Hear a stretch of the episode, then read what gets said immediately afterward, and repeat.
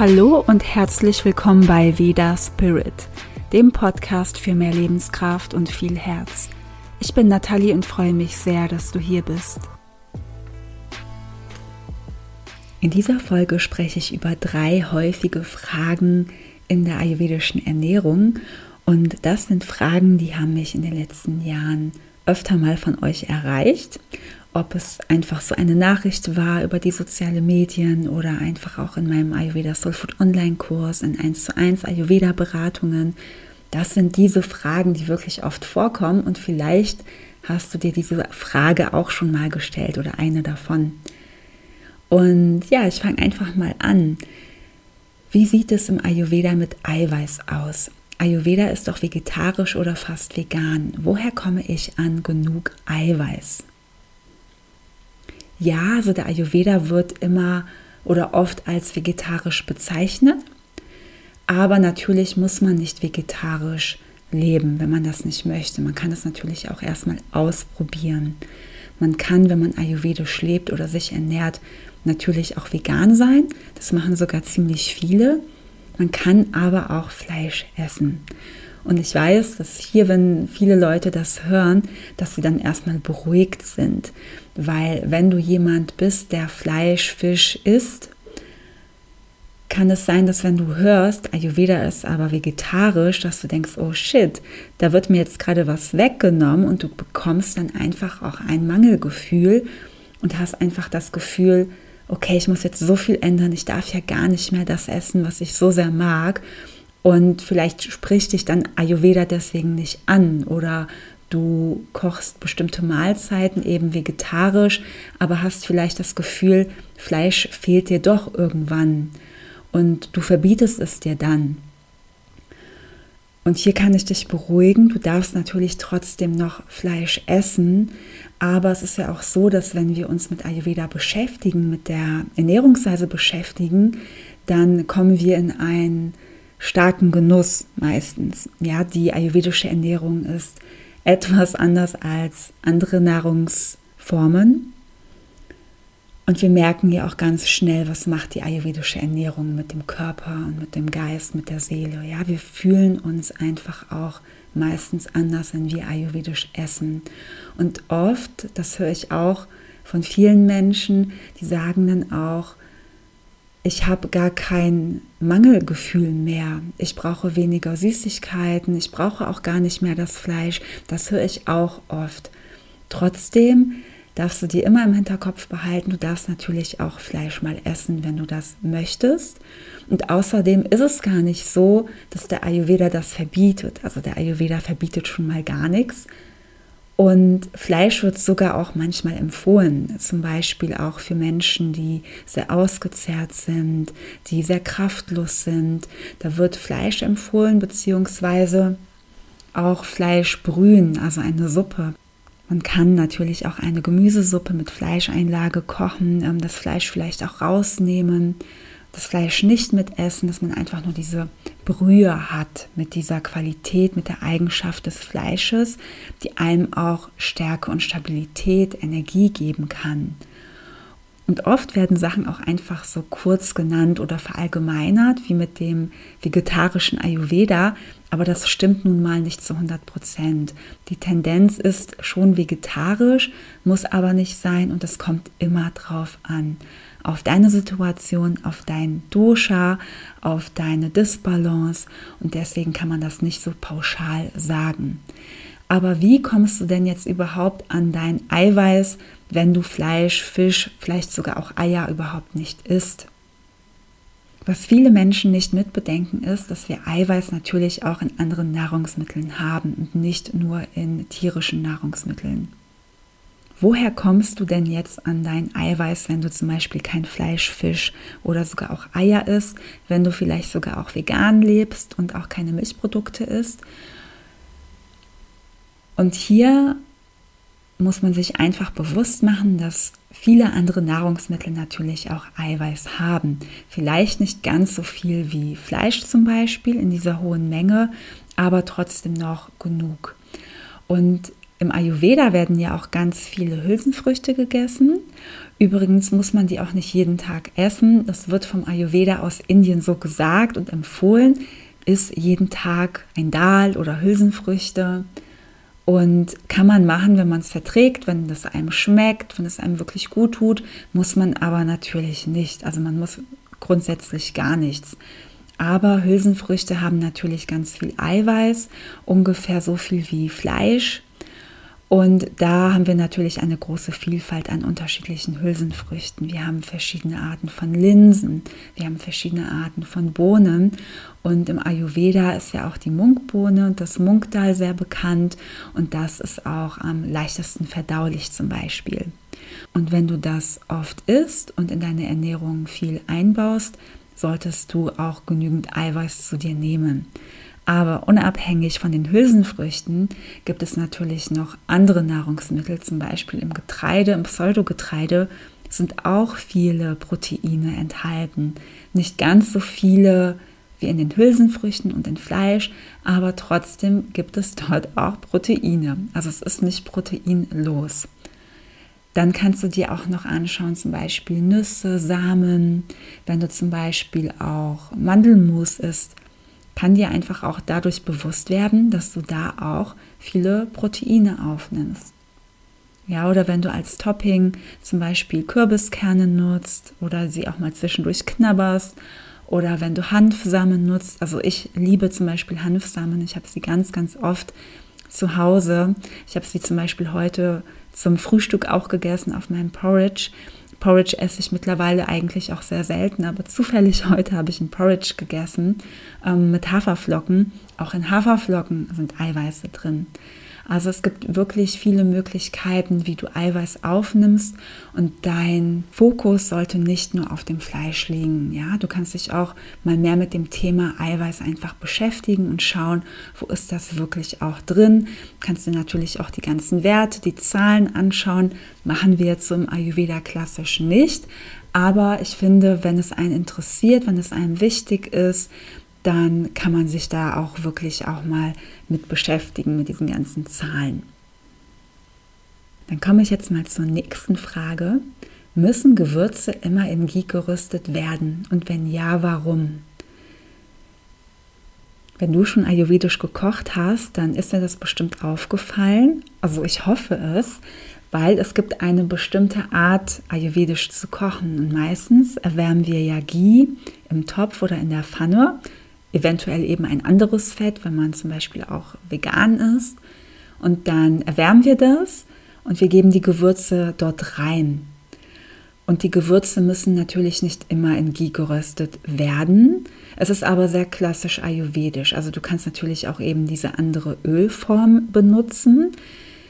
Und Ghee ist ein Trägerstoff. Das bedeutet, die Qualität, die Eigenschaften, die Heileigenschaften von den Gewürzen, die werden durch Ghee verstärkt.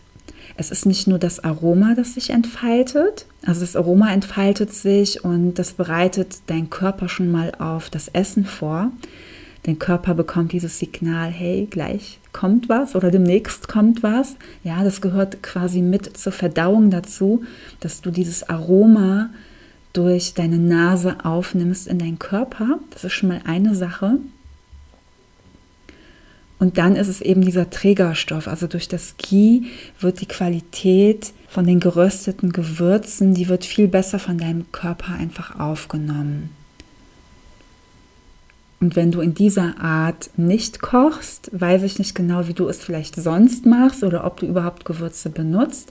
Ich habe aber auch schon öfter mal gehört, dass Menschen zum Beispiel alles in einen Topf werfen und dann auch die Gewürze da rein tun, also auf das Gemüse zum Beispiel oder wenn Wasser noch drin ist oder eine andere Art von Flüssigkeit, dass dort einfach die Gewürze reingeworfen werden. Das geht natürlich auch. Man kann es auch so machen. Und natürlich haben die Gewürze trotzdem ihre bestimmte Wirkung und auch das Gemüse und alles, was da noch drin ist.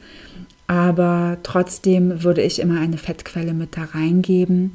Und ich mag es sehr klassisch ayurvedisch auch zu kochen, dass ich einfach auch die Gewürze eben kurz anröste und schaue, dass ich da auch diesen Duft aufnehme, dass ich mich schon darauf freue, gleich zu essen, dass es etwas ist, das mich nährt, das mir gut tut, das mich gesund erhält und ja, so mache ich es einfach am liebsten und so empfehle ich es auch, aber es geht eben auch mal anders. Also da passiert jetzt nichts Negatives, das eine schlechte Wirkung auf deinen Körper oder auf dein Essen hat. Also das auf jeden Fall nicht. So, jetzt kommt die nächste Frage. Ich esse manchmal spät abends noch ein Stück Obst oder etwas vom Mittagessen, wenn was übrig geblieben ist. Anders ist es für mich nicht immer machbar und ich habe immer wieder Hunger. Im Ayurveda sagt man ja, dass man gegen 18 Uhr zu Abend essen soll und das schaffe ich leider nicht immer bringt es was, wenn ich stattdessen das Frühstück weglasse.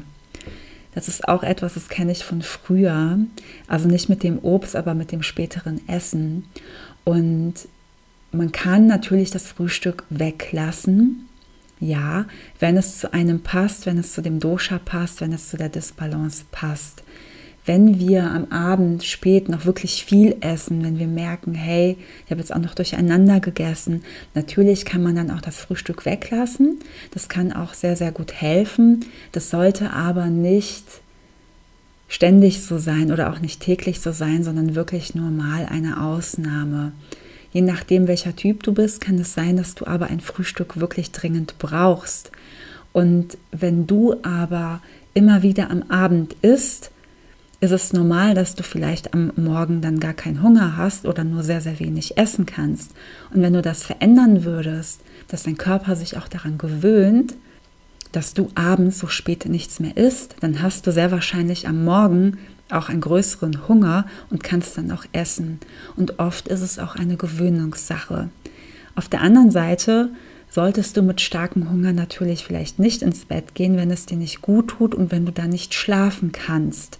Und hier kommt es wirklich auch darauf an, was du isst, wann du isst, wie viel du isst.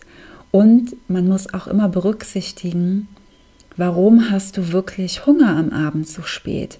Kann es vielleicht sein, dass du am Tag die falschen Sachen gegessen hast? Hast du wirklich einen Heißhunger oder ist das ein echter Hunger? Und wenn du den ganzen Tag über Dosha ausgleichend gegessen hast, was für dich, für deine Konstitution und deine Disbalance gut ist, wenn du alle deine Geschmacksrichtungen, die du gerade brauchst, in dein Essen integriert hast, wenn du genug getrunken hast, wenn du die richtigen Pausen genutzt hast, dann solltest du vermehrt in einer Dosha-Balance sein. Und dann ist es auch wahrscheinlicher, dass du eben keinen Hunger noch am Abend hast. Es kann aber auch sein, dass du vielleicht zu wenig gegessen hast, das Falsche gegessen hast, dass du gar nicht so auf deinen Körper gehört hast, das brauche ich jetzt eigentlich wirklich und hast irgendwas anderes gegessen und dann hast du nun mal auch eben am Abend nochmal Hunger. Und klar kannst du auch noch was vom Mittag oder von irgendeiner anderen Mahlzeit nochmal irgendwelche Reste essen, ja, also ich bin nicht der Typ, der dann sagt, nein, das darfst du auf gar keinen Fall, aber sei dir immer bewusst, was du da machst und tut dir das wirklich gut und wie oft machst du das überhaupt? Und besser wäre es natürlich, ausgeglichener zu essen, dich ausgeglichener zu fühlen, in deine Balance zu bringen, dass das nicht passiert, dass du so spät vielleicht nochmal isst. Ich weiß jetzt nicht, wann du schlafen gehst, ich weiß nicht genau, was du den ganzen Tag so isst. Und Obst sollten wir ja auch eher alleine essen, also nichts dazu. Und wenn es auch roh ist, vor allem dann eher auch am ähm, ja, frühen Nachmittag als Zwischenmahlzeit oder am späten Vormittag. Das sind so die Zeiten, wo Obst am besten gegessen werden kann und eher nicht am Abend, weil es eben zu Gärungsprozessen im Körper führen kann über Nacht. Und das wollen wir vermeiden im Ayurveda. Das möchten wir nicht. Was man stattdessen natürlich machen sollte, ist erstmal sich anschauen, was esse ich überhaupt den ganzen Tag, was habe ich zu meiner letzten Mahlzeit gegessen und kann ich vielleicht auch etwas Warmes am Abend trinken, zum Beispiel eine warme Kurkuma-Milch oder eine warme Gewürzmilch, ja. Und das kann auch manchmal helfen. Und wenn wir im Stressmodus sind, dann neigen wir natürlich viel mehr dazu, irgendwas zu essen, was uns vielleicht überhaupt nicht gut tut. Oder wir haben einfach einen verstärkten Hunger, einen Heißhunger, weil wir in diesem Stress sind. Und vielleicht müssen wir einfach auch mehr Ruhe in unserem System haben, damit wir am Abend auch nicht mehr diesen starken Hunger bekommen. Und manchmal ist es auch eine Gewöhnungssache. Isst du ständig Obst am Abend oder irgendwas anderes am Abend? Hast du dich daran gewöhnt und kannst du dich vielleicht auch daran gewöhnen, es nicht zu machen? Und ich weiß, es ist am Anfang etwas schwierig. Ich kenne das von mir selber auch. Aber der Körper und dein ganzes System kann sich super gut schnell daran gewöhnen und dann merkt man die positiven Merkmale davon und wie gut es einem tut, wenn man am Abend dann doch so spät nicht isst. Und das mit der Uhrzeit um 18 Uhr mit dem Abendessen, ja, das ist so der Durchschnitt. Man kann natürlich auch um 19 Uhr essen. Ich würde sagen, aller, aller spätestens um 19.30 Uhr. Und es kommt natürlich auch immer darauf an, was man isst. Und wenn man aber eine Arbeit hat, wo es nicht möglich ist, auf gar keinen Fall, dann muss man natürlich schauen, wie man einfach anders damit umgeht und was man so isst. Und ich könnte stundenlang so weiterreden, weil, vielleicht hast du es schon gemerkt, mit Ayurveda, mit bestimmten Themen, mit bestimmten Fragen sind immer so viele Sachen verwoben, dass man immer noch eine Abzweigung nehmen kann, wieder ein anderes Thema. Und da gibt es einfach immer so, so viel zu erzählen.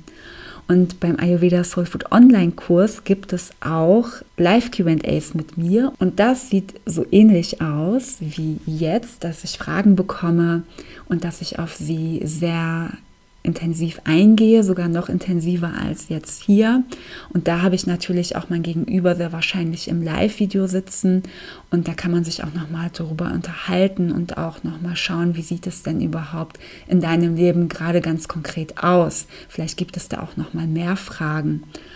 Und bei Ayurveda Soul Food lernst du natürlich ganz viel über die ayurvedische Ernährung im Zusammenhang mit deinem Geburtsdosha, mit deiner Disbalance, ayurvedisch zu kochen in deinem Alltag, auch die ayurvedische Ernährung im Zusammenhang mit der psychischen Gesundheit und wir gehen auch in den ayurvedischen Lifestyle, in die tiefe Erdung, in die tiefe Balance rein, in Stressmanagement und in die Heilung.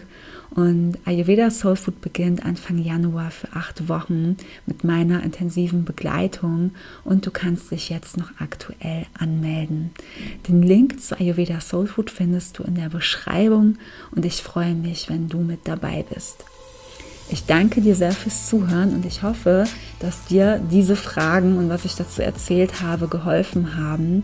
Wenn dir die Podcast-Folge gefallen hat, würde ich mich sehr, sehr freuen, wenn du sie an andere Menschen weiterempfiehlst. Alles Liebe und bis zum nächsten Mal, deine Nathalie.